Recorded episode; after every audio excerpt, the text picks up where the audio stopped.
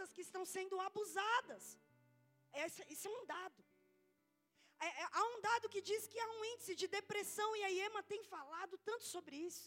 A gente tem alertado, a gente tem trazido tantos psicólogos, tantas pessoas para nos ajudar, para nos fortalecer, mas há um dado que diz que o Brasil é um dos maiores no índice de depressão, de ansiedade, um índice de divórcio dentro da igreja. Se a gente for olhar uma estimativa, esse dado é quentinho, é de agora. O dado geral, 12% de aumento, um dado da igreja, 10%, estamos chegando neles.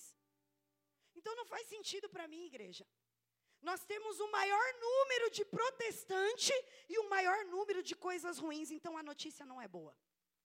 As notícias da terra não são boas. Só que nós lemos aqui no Salmo 91 que o Senhor tem uma promessa de descanso que o Senhor tem uma promessa de paz, mas para você ir para esse lugar, Deus vai ter que te dar um endereço. Tem um endereço de paz para nós. Então eu gostaria que o Senhor, Senhor, qual que é esse endereço? Eu quero colocar no Google Maps. Eu quero colocar no Waze. Eu quero ir para esse lugar de descanso. E no Salmo 91, no versículo 1, ele diz que aquele que mora, aquele que habita no lugar chamado secreto no lugar chamado esconderijo do Altíssimo. Esse lugar vai te dar garantias de paz no meio do caos. O esconderijo do Altíssimo. E aí parece, irmãos, que é meio clichê falar. Não, óbvio. Óbvio que eu tenho que ir para o secreto. Óbvio que eu tenho que ir orar, mas você está fazendo isso? Porque quando você vai para esse lugar, quando você entra no teu quarto, você fecha a porta, você reserva tempo com Deus, as características de Deus começam a reger a tua vida. E a Bíblia fala que quando Deus olha, ele olha para a terra, ele vê violência, ele vê corrupção, ele vê mentira, ele vê mulheres se deitando com qualquer tipo de homem. Ele olha, ele fala: Eu vou destruir a terra, mas espera aí, tem um homem. E esse homem é justo. E esse homem, no meio de uma multidão de pecados, ele está lutando para permanecer firme. O Senhor vê Noé. O Senhor vê Noé. E a Bíblia fala que quando o Senhor vê Noé, ele percebe que Noé, no meio de um século de pessoas, gente, que, ah, aqui é normal, o divórcio, Noé decide ficar com a esposa dele. A Bíblia fala que é, Noé é, estava no meio de tudo esse caos que a gente está vendo aqui, e ele decide permanecer firme naquilo que ele, porque a Bíblia fala que Noé andava com Deus.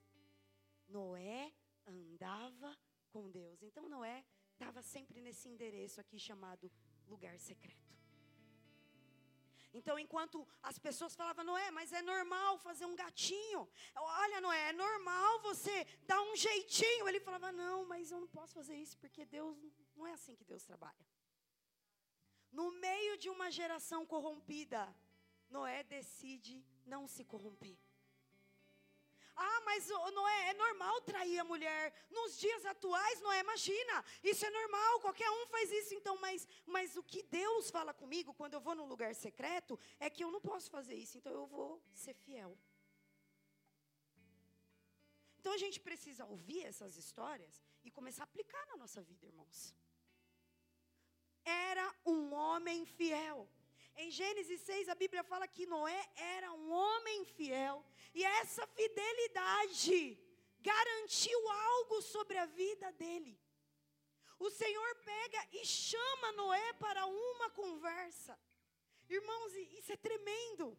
Porque a Bíblia, ela fala no Salmo 25, que aqueles que o Senhor, ele revela os segredos dele para aqueles que o temem.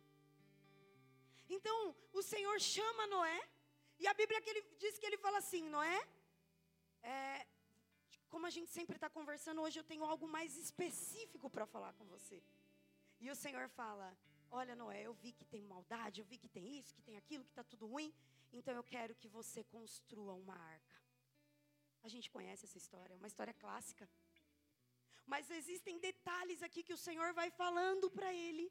O Senhor fala: Olha, Noé, você tem que ir lá e pegar uma madeira, mas não é qualquer madeira, é uma madeira chamada cipreste. Essa madeira é boa, irmãos, até hoje. É uma madeira resistente ao tempo, resistente ao, à chuva, resistente a tantas coisas. Tem que ser essa, não é? Você tem que pegar e você vai construindo. É essa arca, não é? Isso é uma conversa. Vocês estão conseguindo imaginar comigo? Porque eu fico imaginando, irmãos. O Senhor falando, é o pastor conjecturando. 135 metros, 22 metros de largura, 13,5 de altura. Olha, eu quero que você faça um teto, não é? Faz uma porta lateral. São três andares, vai entrar um monte de animal. Macho e fêmea. Os animais, você vai ter que criar compartimentos, porque macho e fêmea vão entrar na arca. Aí, irmãos, o que eu acho interessante é que Noé começa a trabalhar em cima disso. Primeira coisa que eu queria falar para vocês em relação a essa conversa que Deus tem com Noé é que às vezes você está aqui falando, não, mas eu sou uma pessoa como Noé, justo, estou no meio da, do, de um monte de coisa, mas eu estou ali firme, eu estou fazendo o que o Senhor manda. Legal, isso é bom, irmãos. Só que o Senhor está te chamando para um outro nível. E esse outro nível não vai ser só o bastante você ser justo, você vai ter que dar passos de fé. E esse passo de fé é o que? É a obediência. Mas não é qualquer tipo de obediência, é uma obediência extravagante. Porque você imagina, todos os dias Noé acordava, ele pegava, ia lá para a floresta para pegar uma madeira específica, ele cortava essa madeira, ele fazia de acordo com a ordenância de Deus, e às vezes passava alguém e falava, cara, o que, que você está fazendo? Não, estou fazendo uma arca, porque Deus, não, mas você está louco, não, não, a gente nem sabe o que, que é água aqui, cara. Então Noé, de novo, ele se voltava para Deus, para o lugar secreto. Ele ouvia a voz de Deus: Eu não posso sair daquilo que Deus me pediu para fazer. E ia lá, irmãos, trabalhava, trabalhava para aquilo acontecer. Então, sabe o que eu quero dizer? Que a gente está aqui numa campanha, um mês, isso é maravilhoso. Só que Deus não vai fazer aquilo que é você que tem que fazer. Não tem como você jogar para Deus aquilo que é responsabilidade sua. E aí a gente precisa é, tomar a parte que nos cabe aqui. Exige, irmão, fazer isso aqui, ó. Pegar essa manga e vai trabalhar, irmão. Para tua família estar nas mãos de Deus, você vai ter que trabalhar. Nós tivemos uma aula recentemente aqui na EMA com as professoras. Elas deram uma aula para os pais e ela falava: Olha, vocês têm que inculcar. Todo dia vocês têm que falar de Jesus para os filhos de vocês. Quando eu fui fazer a minha cartinha para colocar aqui, eu chamei o Rafa, Alice, a gente sentou na mesa. E aí, Rafa, o que, que você está pensando? Quais são os seus sonhos? Aí ele falou, fui lá, anotei. Alicia, eu. Ah, mãe, precisa disso? Precisa. Porque se você escreve uma coisa, eu outra e o outro outro, quem que Deus vai ouvir? Então, o que eu estou querendo dizer aqui, irmãos, é que Noé, ele trabalhou diariamente para que essa arca fosse construída. É como se o Senhor, sabe aquela palavra que a gente ouve muitos pregadores falar? O Senhor chamou Lázaro, saia para fora, mas antes ele falou: tirai a pedra, Deus não vai tirar a pedra. E parece que, ah, eu já sei disso, mas a gente tem que voltar a falar, irmão, Deus não vai tirar a pedra. Deus faz impossível, o possível é com você. Então a gente precisa dividir aqui qual é o papel do homem, e não é o que o mundo diz, é o que a palavra diz. Qual é o papel da mulher? Qual é o papel do filho? Porque se a gente se desviar disso, a sua casa, você pode fazer campanha, você pode orar, você pode jejuar, ela não vai ficar na mão de Deus a gente ouve as notícias, a gente fica chateado, a gente olha e fala: Meu Deus, que guerra é essa na internet? E guerra de ideologias, cada um pensa uma coisa, um briga com o outro, e Deus está falando: Vem para o secreto, vem para o esconderijo do Altíssimo. A notícia do céu é melhor. A notícia do céu é melhor. Deus não vai fazer aquilo que precisa ser feito por você. E se você está ouvindo e sendo influenciado por pessoas que não ouvem a Deus, você vai perder a tua casa. Irmãos, é uma verdade. Porque os dados dizem isso. Os dados dizem isso. Então nós não podemos romantizar isso, irmãos. Cada um precisa trabalhar. Vai lá, pega madeira, pega madeira, corta em compartimento, mas todo dia, todo dia, todo dia você precisa trabalhar para tua família dar certo. Todo dia. Para de espiritualizar aquilo que é para você fazer. Se você se comprometeu com, com a oração, irmão, para de falar, eu vou orar. E vai orar. Você pode pedir oração para o teu pastor. Você pode pedir oração para o seu líder, mas nada, nada pode substituir o teu momento com Deus. Vamos fazer a nossa parte. Nós estamos sendo bombardeados por informações. Vocês acham o quê? Que Noé estava ali de boa, só cortando a árvore, num lugar que. Não, irmão, ele era homem como nós. Ele era homem como nós. Tinha dia que ele acordava e falava: Eu não quero fazer nada, porque ele era homem como nós. Tinha dia que ele acordava e as pessoas desestimulavam ele, desacreditavam, você está louco? Você acha que é isso mesmo? E talvez a raiz da dúvida vinha, mas no final ele olhava e falava: Não, eu vou fazer aquilo que Deus me mandou fazer, porque Deus é o meu amigo fiel. Então a gente precisa rever algumas coisas. A gente precisa voltar a falar coisas básicas para os nossos filhos. A gente precisa voltar a sentar na mesa, comer e falar do amor de Deus e falar das histórias da palavra, porque tem pessoas achando isso bobagem, besteira. É, o dia mal vai bater na tua porta. E isso não é uma profecia, irmãos, é uma certeza. Chega para todo mundo. Mas no dia mal, no dia difícil, que o que Noé passou aqui, tantos outros da palavra, e pessoas não só da palavra que eu convivo, no dia difícil, ela teve a garantia de Deus na caminhada. E isso faz toda a diferença. A Bíblia fala que o Senhor começa a revelar os segredos dele. E hoje a gente estava lá em cima conversando sobre honrar aos pais, né? Porque eu entendo que os pais, eles têm uma visão profética. Não, eu sei que não são todos, mas a maioria dos pais, eles têm visão profética. O pai tem maturidade, o pai já passou por coisas que eu ainda não passei. Então, quando o pai fala, eu preciso ouvir. O pai está vendo lá no futuro, ele fala: Filho, cuidado, cuidado com isso. Aí às vezes a gente se irrita, a gente acha meio chato ouvir isso. Mas a gente precisa ouvir os pais. A palavra fala que Deus, ele começa a mover o céu. Ele começa a se mover. E no, no Salmos 91, no versículo 7, ele diz: Mil cairá ao teu lado, dez mil à tua direita, mas tu não serás atingido. E olha o que aconteceu. O Senhor fala, Noé, chega um dia lá, depois de, sei lá, mais de 40 anos, Noé ali, ó, construindo a arca. E, o que, é interessante, Noé, ele constrói, termina de construir, mas ele não entra, porque ele só entra no tempo que Deus manda. Olha a fidelidade desse homem, a obediência desse homem. E aí, quando Deus fala, Noé, entra na arca, pega a tua família e pode entrar. Aleluia. E aí Noé entra dentro da arca, Surialabashai.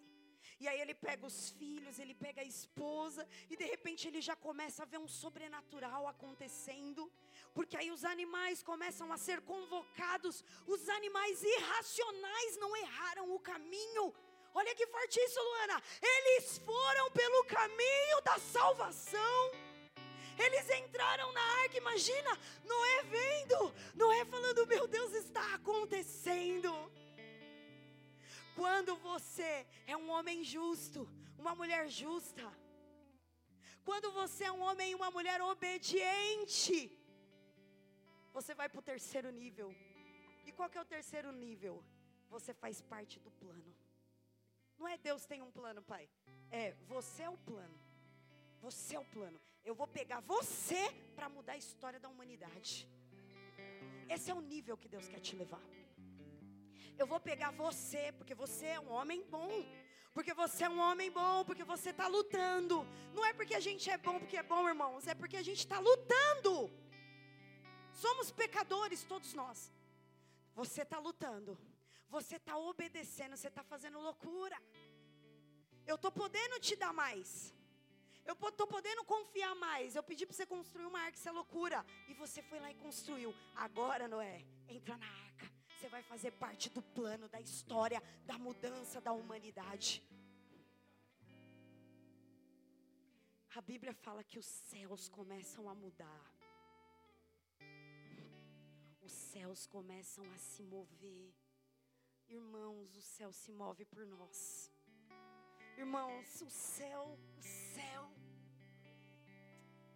Caramba, o céu, irmãos. Quem somos nós diante da grandeza do céu? Mas a Bíblia fala que o céu começa a se mover. O clima começa a mudar e cai uma gota, e do chão começa a brotar água.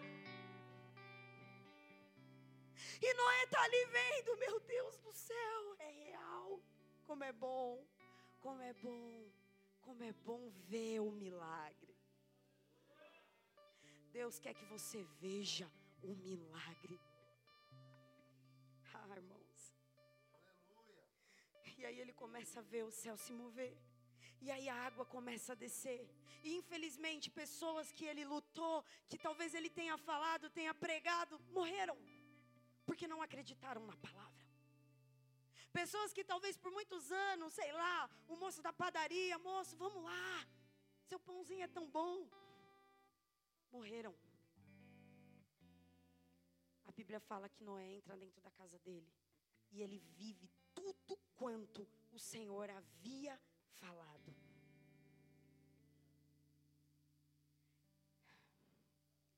Noé não conseguiu salvar o vizinho dele. Noé não conseguiu salvar a humanidade, mas ele conseguiu salvar a casa dele. A casa dele. Josué, nos últimos dias dele na congregação, Edilson, ele olhou para a congregação, sabe aquele povo que ele liderou anos e anos? Ele olhou para aquele povo e falou assim: Olha, escolhe hoje a quem irão servir. Quanto a mim, eu e a minha casa serviremos ao Senhor. Então isso fala que nós líderes, nós temos que dar o nosso melhor na casa do Senhor, nós temos que trabalhar. Mas irmãos, eu ir para o céu e o, Rafa e a Alicia não entrar, a gente precisa trabalhar dentro da nossa casa. Essa campanha, irmãos, foi uma ferramenta para você sair da tua zona de conforto, porque agora, sabe o que você vai fazer? Você vai arregaçar a manga e vai trabalhar. Você vai trabalhar para tua família dar certo. Você vai ser o profeta da tua casa. Você vai ser um inconformado. Eu não me conformo. Se existe uma palavra de vida, se existe algo que está acontecendo no céu, eu e a minha casa serviremos ao Senhor. Eu não sei se eu vou conseguir salvar as pessoas do meu trabalho. Eu estou lutando para isso, irmãos.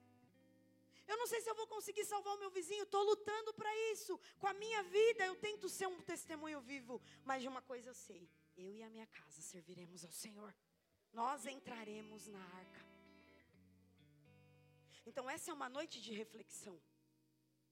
Essa é uma noite, não é de emoção, mas é de raciocínio. Nós temos que raciocinar. Hoje, sabe o que eu acho que você deveria fazer? Senta na mesa com a tua família. Senta na mesa e converse aí. Acabou a campanha, o que, que nós vamos fazer? Porque vai voltar a ser tudo igual, irmãos. Que bagunça é essa? Nós estamos nos emaranhando com as coisas desse mundo. Nós estamos achando normal aquilo que não é normal. Nós estamos deixando de falar as coisas para os nossos filhos porque a gente está com medo de falar para os nossos filhos. Que é isso, igreja? Esses dias a Alice quis levantar a voz para mim. Eu falei a frase que a minha mãe falou a vida inteira. Foi o meu sonho. Fala direito comigo. Eu sou a sua mãe, eu não sou sua amiguinha, não. Qual é a mãe que nunca falou isso pro filho? Começa a falar. autoridade. Autoridade. Vai pegar madeira. Mas não é qualquer madeira, não, é cipreste. Aleluia. Vai, olha. Eu vi um testemunho esses dias, eu contei para Alicia. Eu falei, Alicia, eu tenho uma pessoa, uma pessoa próxima, que ela falou que, que a filha dela estava estranha, ela não estava normal. Aí ela foi orar, ela foi para o lugar secreto. E ela falou: Senhor, o que está acontecendo? E o Senhor falou: entra no quarto dela. E ela entrou. Quando ela entrou no quarto, o Senhor falou: mexe na blusa dela. E ela mexeu. E as pessoas estão falando que isso é invasão de privacidade. Aqui não. Aqui não. Quando ela colocou a mão na blusa, tinha um maço de cigarro lá. E quando ela viu aquilo, ela chorou, ela chorou, ela chorou. Mas quando essa menina chegou em casa, ela pôs ordem na casa. Estou falando de surra também, irmãos. Se tiver que ser também, eu, eu apanhava de varinha. Eu estou falando que quando ela chegou, ela falou: O que está acontecendo? Não, não sei o quê. Ó, Deus já falou comigo, é melhor eu ouvir da tua boca agora. E aí ela falou: Hoje essa menina é uma líder de louvor na igreja dela. Coloca a casa em ordem, irmão vai trabalhar. Para de terceirizar aquilo que é para você fazer. Para de espiritualizar aquilo que é para você executar. Para de jogar no outro a responsabilidade que é tua. Essa campanha aqui, irmãos, é para você assumir a responsabilidade daquilo que o Senhor vai te entregar. E você pode estar aqui olhando e falando, mas o que eu faço? Irmão, vai orar. Deus vai falar com você. O maior interessado na tua casa dar certo é Deus. É tempo de nós nos achegarmos a Deus. Hoje nós temos uma igreja boa, uma igreja que está preocupada com a nossa casa, com a nossa família, mas cada um fazendo a tua parte, tudo vai dar certo. Por isso, nessa noite, irmãos, de uma forma muito tranquila, eu digo para vocês que o Senhor quer mudar a história das famílias da IEMA. Deus não vai falar no raso com a gente. Deus vai nos levar para águas bem profundas. Eu quero que você se coloque de pé. Não desista. Aguenta firme. Não desista. Deus está contando contigo. Deus não precisa de você, mas Ele conta com você. Hoje é a noite da gente sentar, da gente conversar, da gente entender, olhar no olho estabelecer dias de estar junto na mesa. Mas não dá, não dá tempo, irmão, dá um jeito. A pandemia fez a gente parar. Não espera uma próxima situação. Para. É da tua casa que nós estamos falando. O maior patrimônio que você tem é a tua família. Deus não quer que você faça parte das estatísticas. Deus quer que você faça parte da história da mudança da sua família. Se você não desistir, é para mim inspiração para poder permanecer fiel e firme. Eu tô contando